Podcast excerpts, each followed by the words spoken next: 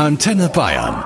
Das Sonntagsfrühstück. Heute ist einer da, der euch seit 30 Jahren zum Lachen, aber auch oft zum Nachdenken bringt. Ein bayerischer Comedian und Kabarettist mit Herz und Haltung. Guten Morgen, Michael Mittermeier. Hallo, Servus, guten Morgen.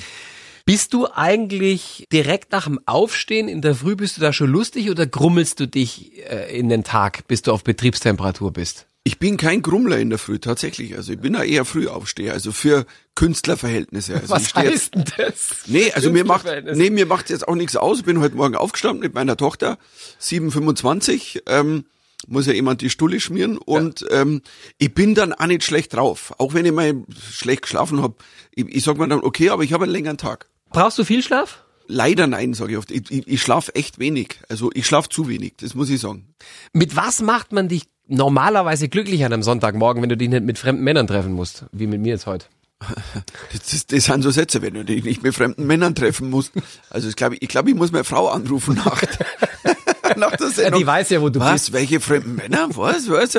So, mit, mit, mit was kann man mich glücklich machen? Also ich bin schon glücklich, wenn an dem Sonntag nix ist. Also wenn ich, wenn kein Termin ist. Also gar nichts. Also, oder wenn ich zum Beispiel auch weiß, ich muss heute nichts tun, dass ich dann noch fertig machen muss für Montag. Also wenn der Sonntag einfach ein Sonntag ist. Deine äh, Tochter ist jetzt zwölf. Ähm, was sind da eure Themen am Frühstückstisch? Läuft da im Hintergrund Capital Bra auf dem Handy und musst du mit ihr über, über Zungenpiercings diskutieren? Na, so weit haben wir noch nicht. Also zur Capital Bra hat sie sich noch nicht durchgekämpft. Musikalisch ist sie noch so in ihrer, in ihrer Suchphase. Wenn wir Auto fahren, dann ist immer klar, wir hören Radio. Also, und, und sie switcht immer rum, so zwischen den drei, vier bayerischen Sendern. Also eurer ist auch dabei, der ist, der ist doch schon sehr stark. Das Gute bei euch ist, dass man ja sieht, was läuft da gerade. Also ich finde sehr interessant und ähm, bin schon glücklich, wenn sie dann, oh, sie finden Coldplay geil, das Lied, hm, das ist schön. Da ist Aber der Papa dann stolz, gell? Ja, da ist oder man- U2 oder ACDC. ja, U2 hat ein bisschen braucht, da habe ich, aber ich, aber ich glaube, ich glaube, das haben wir zu sehr gewollt, meine Frau und ich immer. Du, das hörst da an, weil so und und am Bono hast du ja auch schon getroffen, der, der ist ja nett und das muss, das muss dir doch gefallen. Und wenn du zum Kind sagst, das muss dir gefallen, dann sagt es natürlich, ähm, In der Pubertät. FU. Ja, ja, also ähm, ja, es ist mehr so die FU-Variante. Aber ich, ich entdecke dann auch Sachen. Vorgestern haben wir, hat sie, äh, sie hat auf, auf, auf äh, Spotify hat sie so eine Liste ähm, in ihrem Handy und hat sie so durchgespielt und dann, dann lief ein Song von Bandhorst Grandson. Kannte ich nicht. War total geil und ich so, was ist denn das hier? Ja, das ist ein Soundtrack von einer Serie auf Netflix. Aber die Serie, ja, die Riverdale und ich so, Entschuldigung, da haben wir mal diskutiert, dass du die nicht anschauen darfst, weil die ab 16 ist. Ja, ich kenne auch nur den Soundtrack. Glaubst du, sie hat geschwindelt? ähm, ich, na, ich glaube, sie hat die Wahrheit gesagt. Sie ist sehr korrekt, tatsächlich. Weise. Wenn sie sich entscheidet zu lügen, dann kann sie es ziemlich gut, aber meistens sagt sie die Wahrheit. Ähm, glaube ich. Michi, du bist auf der Zielgeraden von der Lucky Punch Tour. 1. März ist der Abschlusstermin im Deutschen Theater in München. Wir haben später auch noch Gästelistenplätze. Wer dich kennt, weiß, dass Pille-Palle-Humor jetzt nicht so deins ist. Wo fängt deine Gürtellinie an? Ich hab nie eine Gürtellinie gehabt, weil ich nicht drüber nachdenke. Ähm, Ich meine, ich bin ja seit seit über 33 Jahren ähm, auf Tour. Irgendjemand ist immer beleidigt. Mach was über die Katholiken, schimpf für die Katholiken, mach's was die Moslems an, schimpfen die. Gab es Sachen, die du gesagt hast, die du hinterher bereut hast? Nicht wirklich. Und äh, was liegt, das biegt, wie man in Bayern sagen. Ähm, Was liegt das? Was liegt, das biegt. Das kenne ich noch gar nicht. Das ist, das ist beim Kartenspielen. Wenn du die Karten hingelegt hast und die liegt am Tisch, Ja. dann biegt's. Also dann, dann ist sie aufgelegt. Kannst du sagen, nein, ich will es nochmal zurücknehmen. Man könnte auch sagen, was raus ist, ist raus. In deinem Fall. Ja, genau. Also man kann mir viel vorwerfen. Also ich sage mal auch viel Leute, die mir nicht mengen, "Hä, ist nicht lustig, whatever. Aber eins kann man mir nicht vorwerfen, dass ich es mir leicht gemacht habe. Ich bin nie nur einen Weg gegangen. Ich habe immer Haken geschlagen. Du kannst mir nicht in eine Schublade stecken und sagen, der hat nur das gemacht in seinen, also mittlerweile zwölf Programmen. Und ähm, das, ähm, das ist mir wichtig, mir persönlich. Michi, du hast eine ganz besondere Gabe. Du wirst auf der Straße selten erkannt. Also selbst in der Münchner U-Bahn wirst du eigentlich nie angesprochen. Das ist für einen Prominenten eigentlich der reinste Segen. Aber wie machst du das? Ich habe keine Ahnung, wahrscheinlich bin ich, ähm, ich, ich bin relativ ähm, unauffällig. Also privat. Zum Beispiel U-Bahn, es, es, ist, es ist wirklich, es ist wunderbar. Aber in dem Moment, wo du den Mund aufmachst, ist es anders. Weil deine Stimme erkennt man aus Millionen raus. Ja, tatsächlicherweise äh, bis an irgendeinem Stand, ja, ich hätte gerne äh, Leberkässemi und dann, ah, die Stimme kenne ich doch. Olle, bis auf dich, weil du ja Augenringe. ähm, ja, ja. Das, das tut mir so leid. Mich. Ich, äh, Alles wirklich, ich, ich, ich habe dasselbe Problem. Wir schauen ja beide, wir haben ja beide Ringe. Jetzt sind wir, wenn wir mal, wenn wir zum, zum, zum Ringe liften gehen. Ah, sowas. Michi Mittermeier, heute zu Gast im Antenne Bayern Sonntagsfrühstück. Frühstückst du mit deiner Frau ab und zu noch im Bett oder ist es nach, nach 22 Ehejahren rum ums Eck? Wir haben nie im Bett gefrühstückt. Also das war schon relativ früh rum. Also, Okay. nee, Essen im Bett geht mir eher auf den Sack. Also Ja. das ist heute früher Chips essen, wenn man halt im Bett dann vom Fernseher gesessen ist. Aber ich war nie, ich war irgendwie sonst kein großer Bettesser, wenn ich ehrlich bin. Also wir haben andere Dinge zu tun gehabt. Man sagt ja, dass Frauen Männer lieben, über die sie lachen können. Ist das der Grund, warum es bei euch so lang funktioniert? Also ich hoffe nicht, dass der einzige Grund ist. Ein bisschen Optik sollte schon dabei sein. So wenn so ein Buckelfips kommt, ähm, ähm, Was ist denn Buckelfips. ein Nee, es war damals, es, wo die Nummer bei den Frauen sagt, ja, oh, ist, das Wichtigste ist, ist, wenn der Mann lustig ist, na ja gut, aber wenn er Buckel hat und ein Auge auf der Stirn, das andere auf der Backe, also hey, kennst du den schon? Ähm, das funktioniert schon auch nicht. Ein bisschen Optik gehört schon dazu. Aber ich glaube schon, dass es wichtig dass, ist, dass man Humor teilt. Lachen denn deine Frau und deine Tochter viel über dich? Frage ist, was, was viel ist. Sie lachen schon über mich. Also äh, ich bringe meine Frau zum Lachen, aber ich bin kein zwanghafter zum Lachenbringer. Also, Also du ähm, bist nicht daheim nicht zwingend der Michi Mittermeier, der du auf der Bühne bist. Na, wäre schlimm. Also dann, Die würden durchdrehen. die, die würden durchdrehen, ja. Und Vor allem auch immer mit der, du hast ja ein relativ lautes Organ auf der Ja, Bühne. meine Frau hätte mich eh schon lang weiterkaut, weil die konnten so zwangslustige, kann die überhaupt nicht ausstehen. Wenn wir durchs Fernsehen zappen oder siehst du wieder so ein Comedian, keine fünf Sekunden Ja. weg, fump. Das war früher wie wenn ein Western quasi beim Durchzeppen aufgetaucht ist. Das ist genau mit, mit schlechter Comedy. Kann meine Frau nicht ertragen. Hm. Also dann eher nur ein Western. Micha, gibt es Dinge, bei denen sogar dir das Lachen vergeht? Also wenn ich mir die Politik anschaue im Moment, da kann ich oft nimmer lachen. Also, weißt du, und das ist so eine Zeit, weil das ist ja auch so, was erzählst du deinen Kindern? Weißt du, wenn, wenn, wenn, Wenn die mal groß sind und Ja. äh, vor einem Trümmerhaufen stehen. wie man miteinander umgeht, so gerade im Moment auch. Jeder Journalist, der nur irgendwas Kritisches schreibt, ist sofort der Fake News. Und da sagst du, Freunde, es ist einfach fucking gefährlich. Gibt es trotzdem auch Sachen, die dir in unserem Land Hoffnung machen? Ich habe immer beides in mir. Es gibt Dinge, die mir Hoffnung machen. Ich sehe, wenn du die junge Generation anschaust und in den letzten Jahren, also ähm, ich find- Fridays for Future zum Beispiel. ja, ich finde schon, dass Gehen es, viele auf die Straße, haben eine Meinung, wissen Bescheid, sind gut informiert. ich will es ja nicht pauschalisieren. Natürlich ist nicht jeder Schüler, der dann raufgeht, ähm, hat wahrscheinlich weiß genau, was er da tut. Nur es ist gut, wenn so eine Bewegung da ist, wenn die Schüler eine Awareness haben, was passiert mit dieser Welt. Also meine Tochter hat wahrscheinlich viel, viel mehr Wissen und Aufmerksamkeit über diese Welt, über Umwelt, als ich, als ich zwölf war. Definitiv. Und das ist was Gutes. Du hast irgendwann aufgehört, dir die Haare zu färben, weil es dir wurscht war oder weil du festgestellt hast, das Grau kommt einfach gut an. Ich, ich habe sie ja tatsächlich nie in dem Sinne gefärbt, sondern es war immer so, so getönt. Man Ach hat so. immer so versucht drauf zu tönen. Gut, ist ja dieselbe in, in heller. Haha.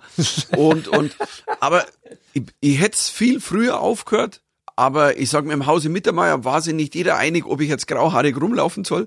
Und ähm, aber ich war irgendwann an so einem Punkt, wo ich sage, ich, ich, ich hab keinen Bock. Wenn ich in den Spiegel schaue, möchte ich mich auch so sehen, wie ich bin. Und was hab ich jetzt davon? Es ist nicht so, dass ich sage, es bringt mir was. Michael, du traust dich als einer der ganz wenigen in deinem Beruf auch im Ausland zu spielen. Du hast gespielt in New York, in London, Edinburgh, Kapstadt und so weiter. Da gab es aber auch mal einen Auftritt, bei dem keiner gelacht hat. Was macht man da? Du stehst da Mutterseelen allein in einem anderen Land auf der Bühne, die schauen dich alle an, ob sie dich auffressen wollen würden. Ich glaube, es war Schottland, oder?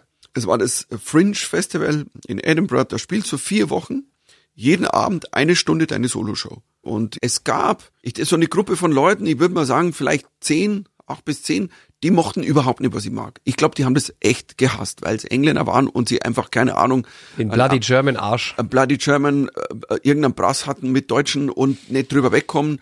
Und die haben den Raum komplett kontaminiert. Das heißt, Totenstille. Aber eigentlich ist, ist der beste Tipp immer, wenn Stille ist, spielen noch eine bessere Show, als wie wenn geile Stimmung ist. Und ähm, das habe ich durchgezogen. Danach kamen ein paar von den anderen, die sich aber währenddessen nicht getraut haben. Ja, das war sehr, sehr lustig. Und ich sage, ja, ich hätte einfach ein bisschen mitmachen können. Aber es, du stirbst schon so einen kleinen Tod, aber du lernst im Ausland zu stehen. Ist das der Grund, warum du es machst? Weil du gehst dahin, dich kennt da keiner oder nur ganz wenige. Du bekommst wenig Geld. Du spielst im Zweifelsfall in einem Container. Warum tust du dir das an? weil es so geil ist, dass es, also weil du, für mich als Künstler, ich in einer Zweitsprache und zwar in der Muttersprache der Stand-up. Also ein paar meiner größten Helden äh, sind einfach amerikanische Stand-up-Comedians. Und es war mein Urtraum, es auch auf Englisch irgendwann könnte ich das genauso wie auf Deutsch. Und es geht. Ja. Und, und ich war, wann habe ich das letzte Mal gespielt? Das war ist schon wieder länger her, vor eineinhalb Jahren, war im Comedy Cellar in New York und das ist ja der heilige Gral aller Comedy Clubs. Da hat auch noch nie ein Deutscher außer mir gespielt. Und ähm, da stehst du dann neben Leuten wie Aziz Ansari, man wer den da draußen kennt, das sind so Jungs, die spielen im Madison Square Garden und gehst auf die Bühne und performst auf Augenhöhe. Ich durfte Menschen kennenlernen oder treffen, wo ich sag so, das, das ist eigentlich für einen kleinen bayerischen Komiker nicht drin im Leben. Also es ist eigentlich nicht drin, dass du, äh, was weiß ich, mit Jerry Lewis irgendwann eine Fernsehsendung machst. Es ist auch nicht drin, dass du mit Bono irgendwann, äh, was weiß ich, befreundet bist.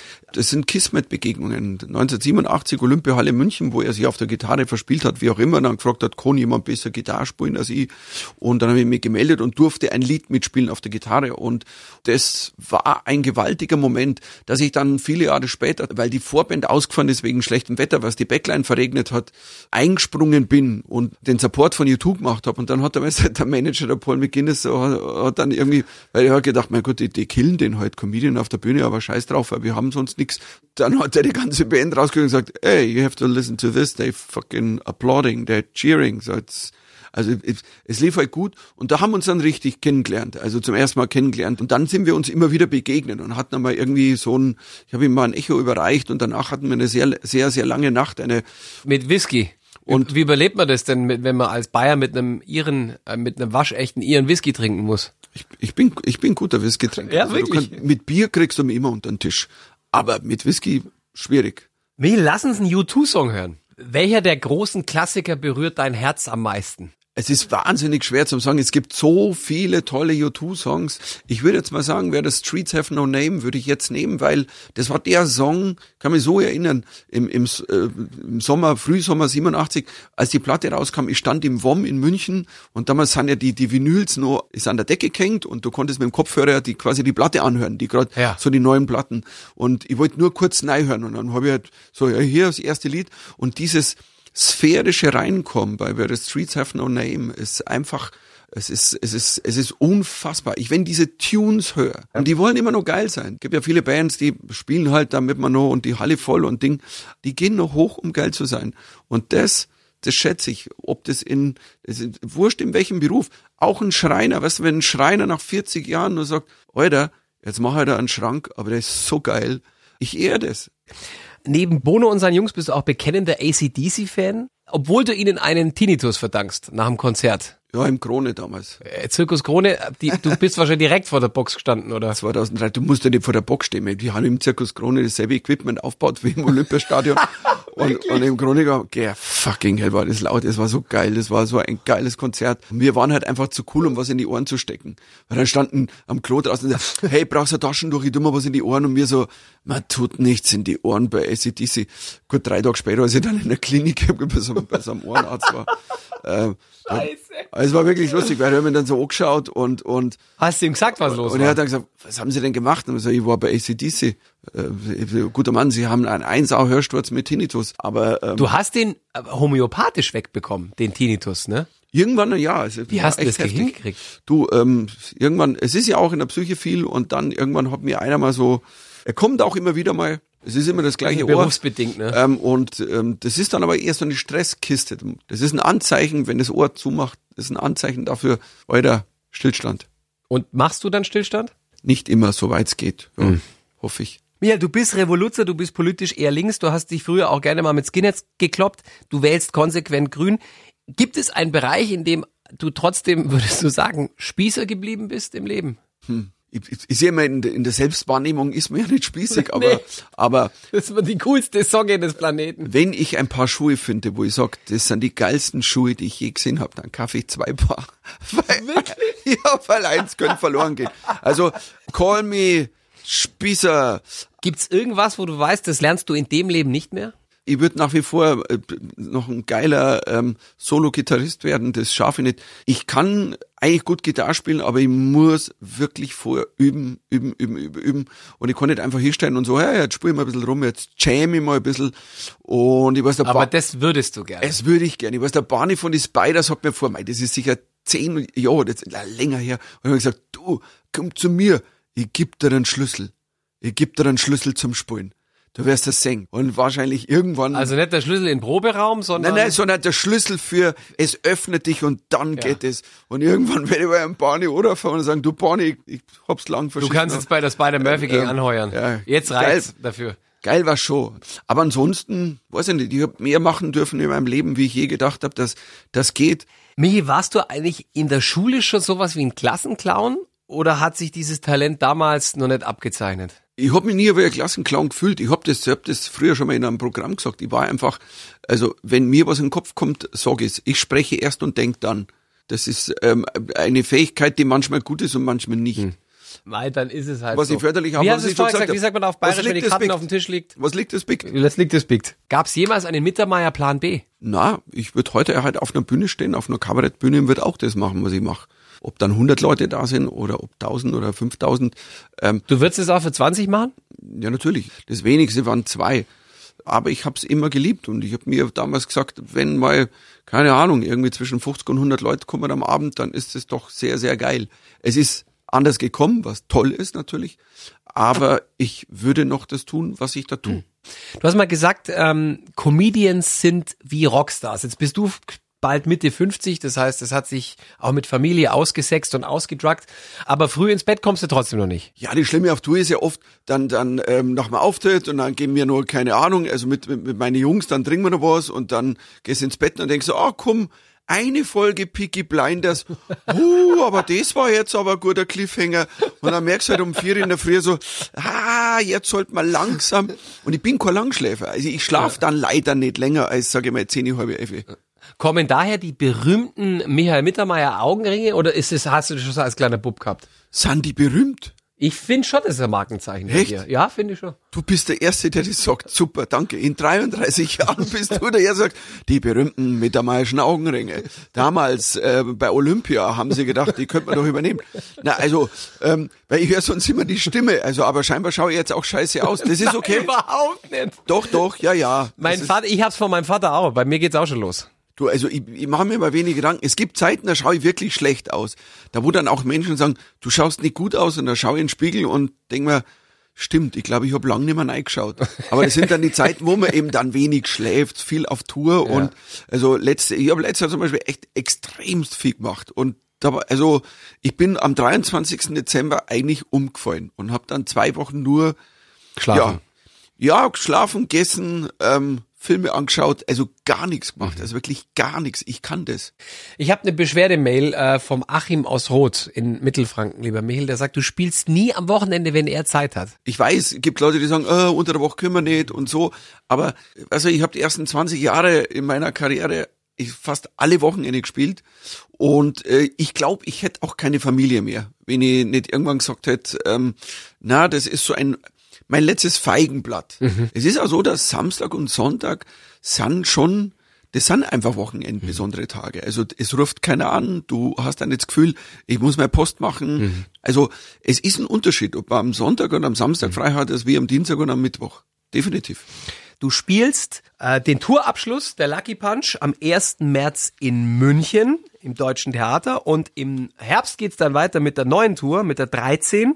Kann man auch als abergläubischer Mensch sich das anschauen oder wird man hinterher vom, von der schwarzen Katze überfallen? Ja, wir lassen einfach die Reihe 13 weg. Also und dann, dann ist alles gut. Geht das? Keine Sperrst Ahnung. mit so einem, Ich- ich weiß es nicht. Mit so einem Polizeiband. Ja, wahrscheinlich dran alle durch, wenn ich sage, die Reihe 13 bespielen wir nicht. Das können wir nicht machen. Übrigens, der Michi schreibt euch auf die Gästeliste Ihr schreibt uns einfach eine Nachricht unter antenne.de, Studiomail und äh, mit ein bisschen Glück seht ihr Michael Mittermeier live in diesem Jahr. Michael, vielen, vielen Dank für deinen Besuch. Ja, gerne. Und dann sind es dabei zu zweit bei der 13. Das hört sich doch gut an, oder? Sensationell. Das sind dann elf. Also zwei bei der 13, drei, dann sind wir elf. Also, ich komme ich komm gerade nicht mehr ganz mit. Ja, aber Mathe nicht. war aber noch nie mein wurscht. Ding. Ja. Aber ich freue mich drauf, freue mich auf euch und ja, danke. Servus. Antenne Bayern. Das Sonntagsfrühstück.